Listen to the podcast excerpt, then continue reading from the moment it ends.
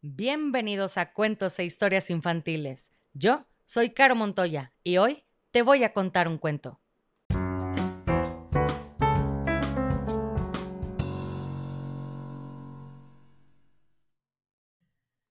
Y el cuento del día de hoy se llama La fórmula del doctor Funes, capítulo 4, El experimento. Este capítulo está dedicado a Nahuel, que vive en Argentina y tiene cuatro años. Con mucho cariño, Ua, aquí va tu cuento. Y dice así. Mientras me escuchaba, en vez de ponerse furioso, se reía conmigo de todo lo que había hecho. Como vio que no me atrevía a tomarme la horchata que me había invitado, me dijo que no me preocupara, que el agua no tenía de sus gotitas mágicas. Martín, de verdad me caes bien, por eso voy a contarte un secreto, un secreto que tiene que quedar entre tú y yo. Y entonces el doctor Funes, como me dijo que se llamaba, me platicó todo. Mi abuelo fue un médico famoso en todo el mundo descubrió, entre muchas otras cosas, una fórmula para quitar la tos en menos de un minuto. El problema fue que el jarabe que inventó sabía tan feo, pero tan feo, que los enfermos que lo tomaron se curaron de la tos, aunque también estuvieron con fuertes dolores de estómago y con náuseas más de una semana. ¿Le echaba lagartijas?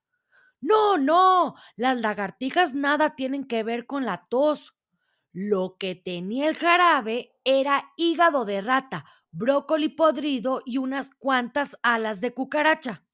Ya lo creo que debe haber sabido espantoso, pero mi abuelo inventó todavía algo peor, un remedio para curar el sarampión con tres inofensivas gotitas de un líquido hecho a base de patas de pollo corazones de camello, muy difíciles de conseguir, por cierto, tripas de perro eh, pastor alemán y no sé qué tantos mosquitos, arañas y orugas.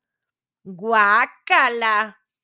Pues claro que guácala, pero si los niños con sarampión se aguantaran tantito antes de vomitar, podrían curarse. Es una lástima. En fin, te estaba contando que mi abuelo fue un genio. ¿Qué más inventó? A eso iba. Poco antes de morir, víctima de uno de sus propios inventos, mi abuelo descubrió que aquí, el doctor Funes se tocó abajito de la oreja. Todos tenemos una glándula del tamaño de una hormiga, que es la responsable del envejecimiento. Cuando la descubrió, tomó la decisión de operar a un chango para quitársela y ver si así dejaba de envejecer. Pero el resultado no fue el que quería. El pobre chango se hizo viejito en menos de una hora y murió. Luego se puso a buscar una fórmula para crear una sustancia que frenara el funcionamiento de esa glándula.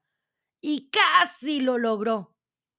Con el ratón y las lagartijas y, sí, con esos nobles animales y con muchos otros ingredientes.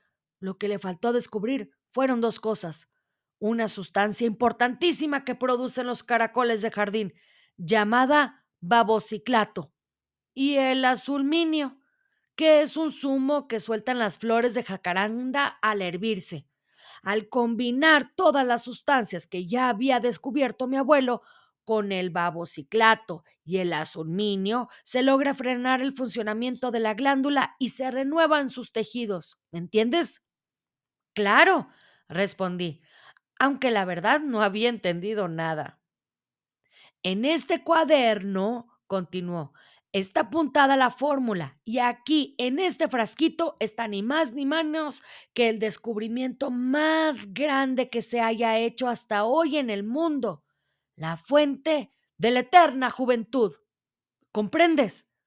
El gato grande que viste en tu telescopio tomó en su leche dos gotitas y míralo, ahora es un menino de apenas dos meses de edad. ¿Y qué va a hacer ahora con la fórmula? ¿Dónde la va a vender? ¿A vender? me dijo muy enojado. ¿Cómo se te ocurre pensar eso? Imagínate si la vendiera y todos la tomaran, ya no habría gente adulta en el mundo. Todo el planeta estaría habitado por jóvenes y niños. No, ni pensarlo. Sería un caos espantoso. Además, tengo que cuidarme muy bien de que nadie conozca cómo hacer la fórmula, especialmente del doctor Moebius, que es un individuo funesto y que toda la vida se ha creído científico, cuando no es sino un vulgar ladrón. A mi abuelo le robó su fórmula para hacer que las gallinas pusieran huevos con tres yemas, y a mí me ha seguido durante muchos años para ver en qué momento descubro la fórmula que dejó inconclusa mi abuelo y me la roba. Y entonces, ¿qué piensa hacer? ¿Qué no has adivinado? La mera verdad empezaba a pensar que el viejito era como todos los inventores, un poquito loco. No podía creer que no quisiera vender su fórmula.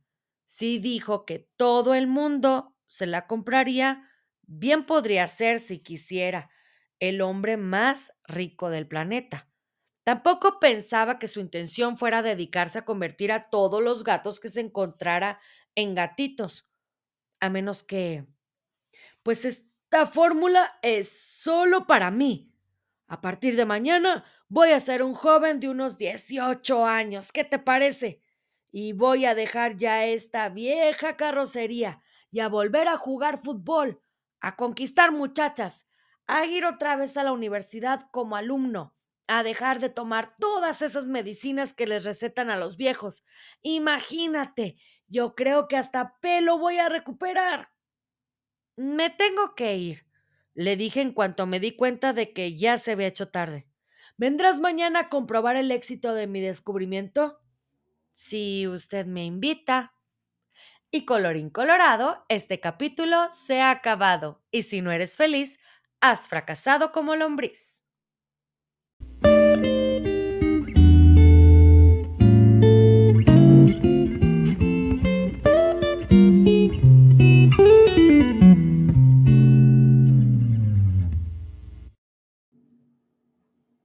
Si quieres escuchar tu nombre en una dedicatoria al principio del cuento, escríbeme por mensaje directo en Facebook o Instagram para conocer la dinámica.